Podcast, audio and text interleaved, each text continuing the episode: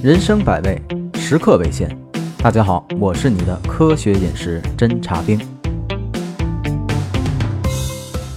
有一段时间啊，竹盐特别火，它是什么呢？其实就是把日晒盐，也就是用地下水晒制的盐啊，装到三年生的青竹当中，两端呢用天然的黄土去封口，然后啊用松木当成燃料，经过一千。度到呃一千五百摄氏度高温煅烧，然后提取出来的物质。据说啊，竹盐是在一千三百多年以前，庙里面的僧人啊，以民间的一些疗法传下来的。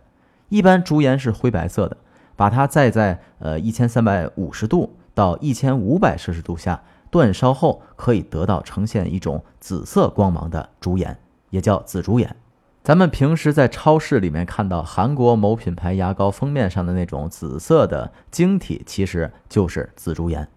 可以说，在古代还没有工业化的沐浴产品的时候，竹盐是贵族阶级专享的个人清洁类奢侈品。很有意思的是，古代衡量竹盐优劣的标准啊是煅烧的次数，好的竹盐一定要烧九次。这样的炼制过程很像是咱们道家炼丹。啊，精选材料，长时间的炼制，所以呢，对于竹盐的这些目前商家的宣传当中啊，经常会宣称集中了大自然的精华，还有几十种微量元素，具有抗氧化、清除自由基、消炎、杀菌、排毒，甚至是减肥的功效。韩国人民更是把竹盐当成了民族瑰宝，并且啊，希望用现代科学的方法去证实祖先的这个神奇发明。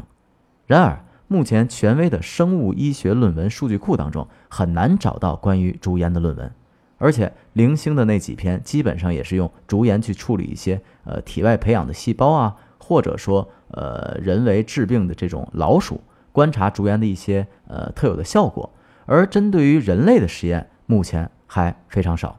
韩国的科学家也自己承认，呃目前还不清楚竹盐跟普通的食盐有哪些功效上的不同。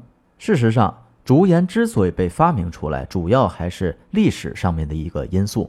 当时呢，食盐因为生产工艺的问题啊，会有很多的杂质和异味儿，而经过了这种煅烧，可以说竹盐当中只剩下了无机成分。另外，在这个过程当中，还吸收了一些呃竹子和黄土当中的矿物成分。那么，按照现代工业上来说，它其实也是一种形式的粗盐。这些矿物质的成分，即使是在这种高温下，呃，产生了形式上的一个结合，但是到了人体内以后，还会重新理解成为单个的离子，跟没有经过烘烤的混合物没有太大差别。那说竹盐减肥到底靠不靠谱呢？比如说有一种秘籍里面说，哎，每天早晨喝一杯竹盐水。韩国科学家在论文就告诉我们，竹盐它的主要成分还是盐。现代科学公认啊，摄入过多的盐会增加患有高血压的风险。一般情况下认为，人体每天食盐的摄入量不应该超过六克。那么在大多数人的这种正常的饮食当中，往往是已经超过了这个量。而你早晨再喝一杯煮盐水，是不是又额外了增加了几克的食盐呢？那么会不会有一个得不偿失，反而更加不健康的一个后果呢？好了，以上就是今天的全部内容。